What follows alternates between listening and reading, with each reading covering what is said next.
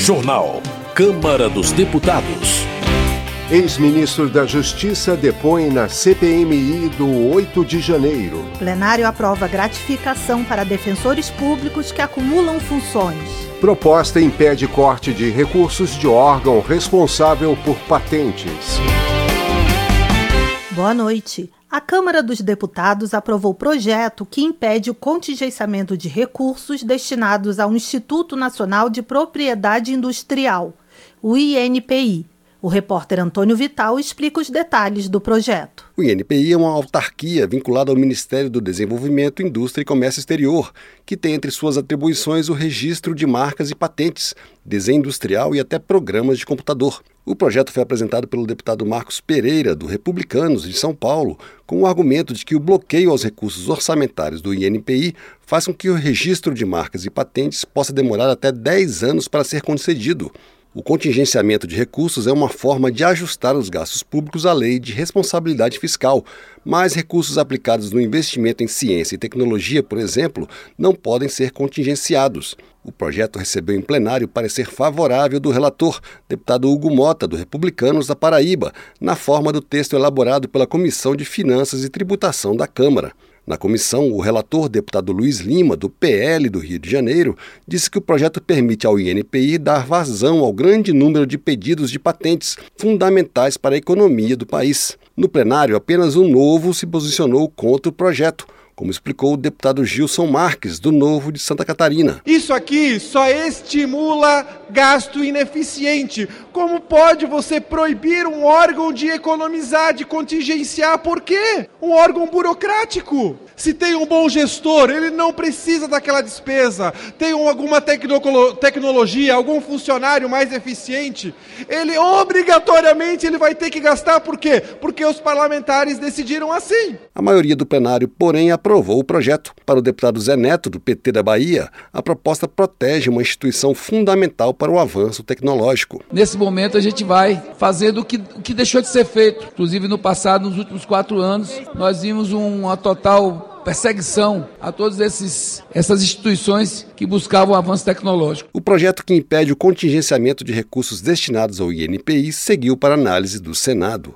Da Rádio Câmara de Brasília, Antônio Vital. Economia. Luiz Carlos Rauli, do Podemos do Paraná, informa que o Congresso aprovou o arcabouço fiscal que considera a mais importante reforma econômica liberal.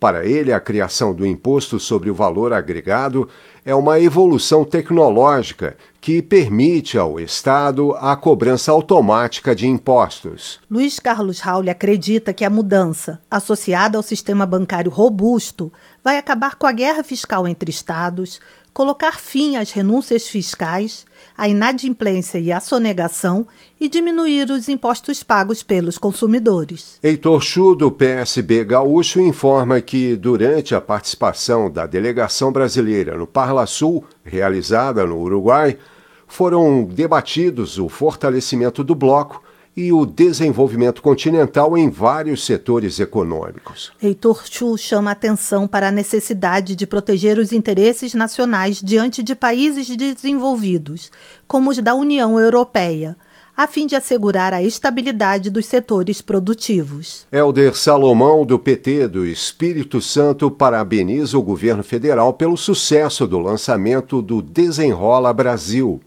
Segundo o deputado, 4,8 milhões de pessoas no país tiveram a oportunidade de limpar o nome desde que o programa entrou em vigor.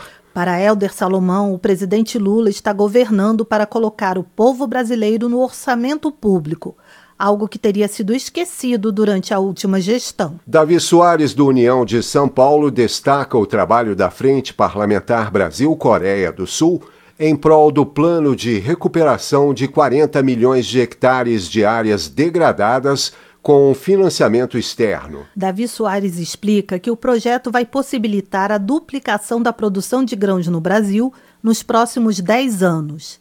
O deputado contextualiza que países como Coreia do Sul e Japão dependem da importação de quase todos os alimentos que consomem por ter pouca terra arável e que a exportação brasileira pode se beneficiar disso. Direitos Humanos. A Lei Maria da Penha completou 17 anos de vigência no dia 7 de agosto. No plenário da Câmara, deputados destacaram os desafios que ainda existem para a plena implementação da lei. Reginete Bispo, do PT do Rio Grande do Sul, observa que a violência contra a mulher ainda persiste como uma triste realidade no país. Segundo a deputada, mais de 18 milhões de mulheres brasileiras são vítimas de violência doméstica anualmente. Reginete Bispo celebra a recente alteração na lei sancionada pelo presidente Lula que concede medidas protetivas baseadas no depoimento da mulher.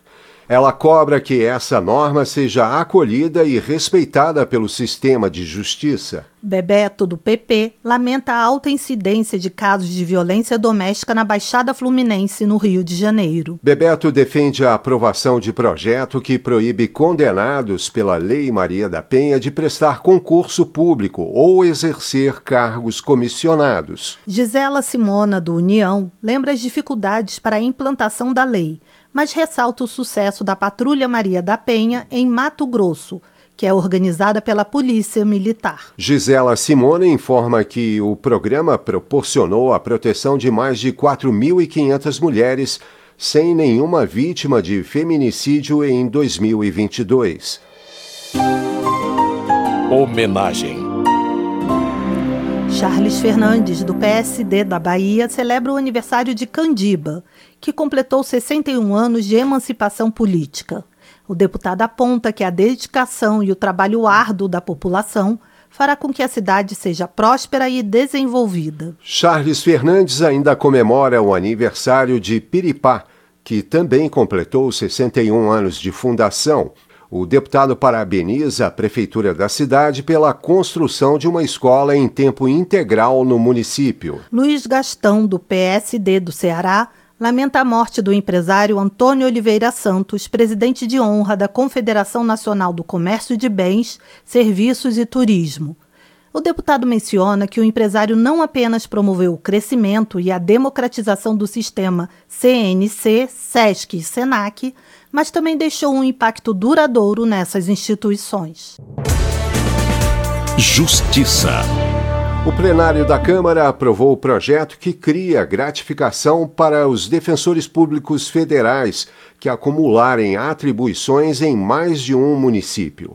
O repórter Antônio Vital acompanhou a votação. Essa gratificação será paga sempre que o acúmulo de tarefas for superior a três dias e será equivalente a um terço do subsídio dos defensores, pago proporcionalmente aos dias trabalhados. Gratificação parecida já existe há quase 10 anos para membros do Ministério Público e do Judiciário. A proposta foi apresentada em 2014 pela Defensoria Pública da União. O relator, deputado defensor Stélio Denner, do Republicanos de Roraima, apontou que o projeto vai permitir a atuação da Defensoria Pública em municípios que hoje não têm representantes da instituição. A Defensoria Pública foi criada em 1994 com a atribuição de representar pessoas com renda de menos de três salários mínimos na Justiça. Ela pode ainda propor ações judiciais a favor de direitos coletivos da população carente. A proposta foi aprovada de maneira simbólica pelo plenário, com apoio de praticamente todos os partidos. Para o deputado Murilo Galdino, do Republicanos da Paraíba, o projeto faz justiça e beneficia a população. A Defensoria Pública é o braço da justiça dos que mais precisam.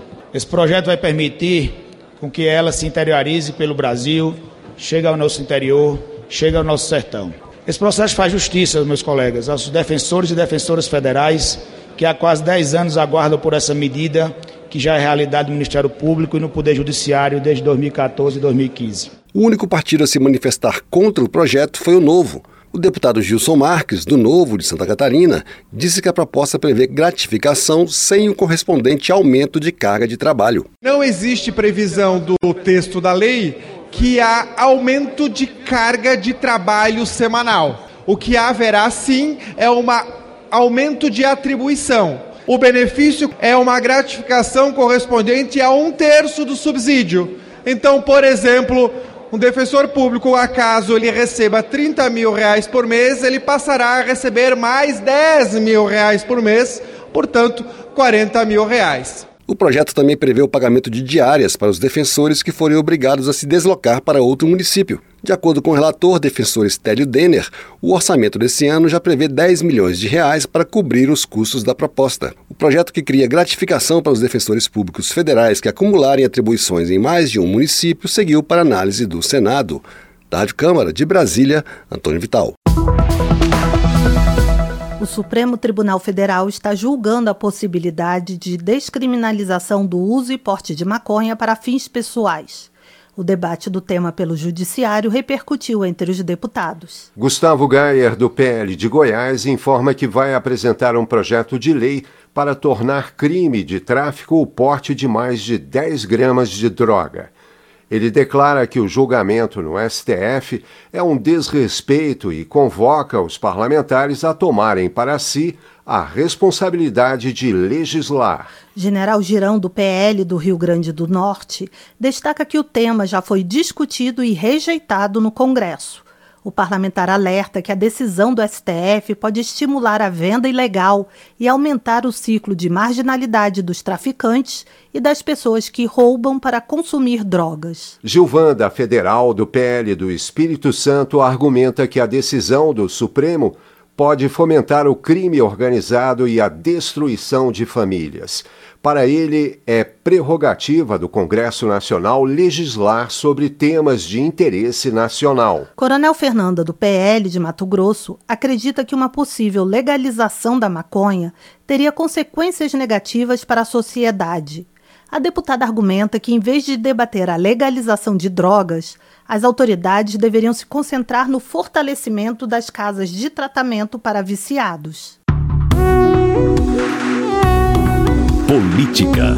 Érica Cocai, do PT do Distrito Federal, critica a utilização de mentiras e a propagação do ódio como metodologia política que, segundo a parlamentar, vem sendo usada desde a campanha eleitoral contra Lula. De acordo com Érica Cocai, o aumento dos investimentos em saúde e educação, a retomada de programas sociais e o enfrentamento do racismo estrutural destacam o compromisso do governo Lula com o povo. Delegado Palumbo, do MDB de São Paulo, expressa preocupação com a possível submissão do Congresso Nacional perante outros poderes. O deputado considera que o parlamento está inerte diante de algumas decisões do Supremo. Messias Donato, do Republicanos do Espírito Santo, questiona os motivos que levaram o ex-chefe do Gabinete de Segurança Institucional da Presidência, Gonçalves Dias, a declarar que não sabe nada sobre as atividades do MST na CPI que investiga a organização. Messias Donato também informa que José Rainha, ex-líder do movimento, foi preso e confrontado com provas de sua participação em crimes que levam terror ao campo. Márcio Correia, do MDB de Goiás, alerta que faltam soluções políticas para um país tão rico em relação ao meio ambiental. Ele afirma que é preciso oferecer caminhos sustentáveis ecológica e economicamente para lidar com a preservação da natureza. Márcio Correia também critica o texto da reforma tributária aprovado na Casa no último semestre. O deputado alega que a proposta quebra o pacto federativo. Desenvolvimento Regional. Gervásio Maia, do PSB da Paraíba, critica a declaração do governador de Minas Gerais, Romeu Zema, que sugeriu a criação de um bloco composto somente por estados do Sul e Sudeste. Gervásio Maia rejeita qualquer espécie de tentativa de segregação regional. O deputado lembra que alguns municípios mineiros, inclusive, foram incluídos na área de atuação da Sudene por possuírem problemas sociais semelhantes aos de estados nordestinos. Flávio Nogueira, do PT do Piauí, também critica o posicionamento do governador Romeu Zema.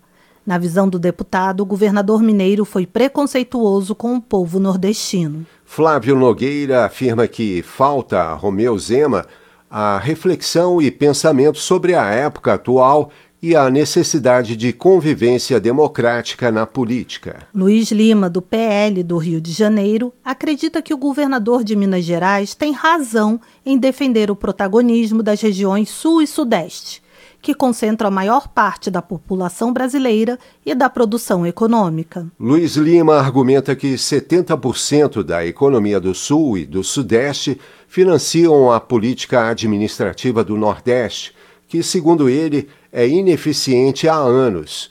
O deputado destaca que é preciso interromper o vício de dependência econômica. Cobalcini, do MDB, defende os produtores de leite de Santa Catarina. De acordo com o deputado, o setor sofre com o aumento da importação do produto da Argentina e do Uruguai. Cobalcini pede medidas urgentes do governo federal em prol dos produtores de leite catarinenses.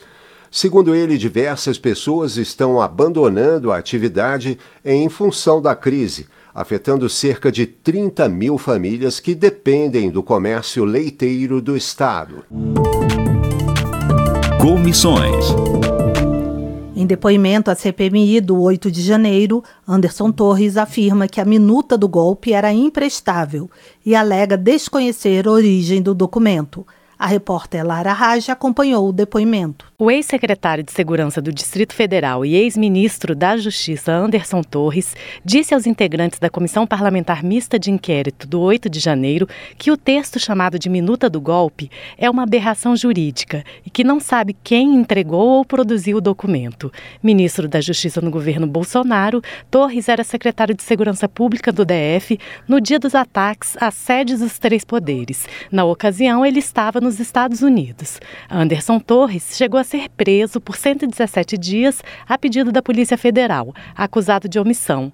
Atualmente está solto e usa tornozeleira eletrônica. O ex-ministro lembrou que a minuta de golpe foi encontrada no dia 10 de janeiro durante uma busca e apreensão da polícia em sua casa. Ele disse que levava documentos vindos de diversas fontes para casa em razão da sobrecarga de trabalho e que o documento chamado de minuta do golpe seria descartado. Ele classificou o documento documento como fantasioso. Basta uma breve leitura para que se perceba ser imprestável para qualquer fim, uma verdadeira aberração jurídica.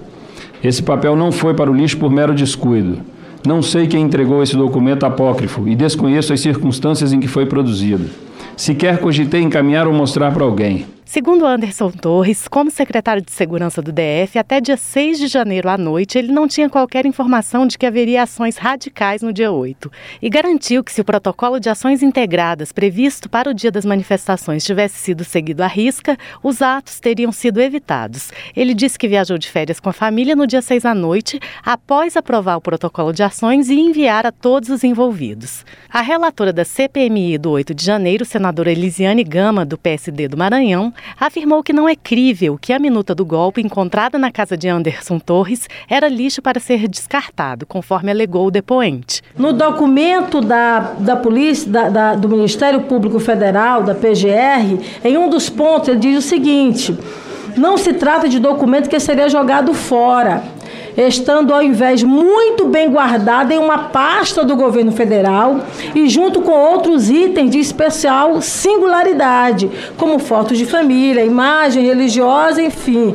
E na fotografia que nós temos a esta comissão mostra que ela não estava numa caixa jogada do lado, ela estava num armário bem posicionada. A relatora questionou também a coincidência da viagem do ex-secretário de Segurança do DF no período dos atos de 8 de janeiro e lembrou que vários alertas dos atos foram feitos pela Agência Brasileira de Inteligência, a ABIN, e foram ignorados por Anderson Torres. A relatora questionou ainda onde o ex-secretário identificou os erros na execução do protocolo de ações integradas da Secretaria de Segurança Pública do DF. A Polícia Militar, então, não enviou o efetivo suficiente para fazer o acompanhamento em relação à Praça dos Três Poderes. Eu acredito que, pelo que a gente viu nas imagens, faltou policiais ali naquele Ou seja, o senhor sai do país dois dias dias antes, vai, cumpre, na verdade, umas férias, não é? que acaba sendo algumas coincidências que a gente precisa entender. Parlamentares governistas apontaram omissão e conivência do ex-secretário Anderson Torres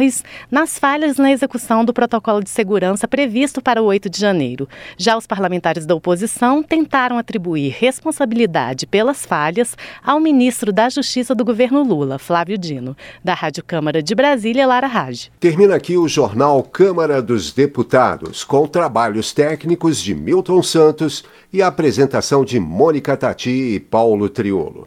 Boa noite para você. A Voz do Brasil retorna amanhã. Uma boa noite. Você ouviu A Voz do Brasil. Boa noite.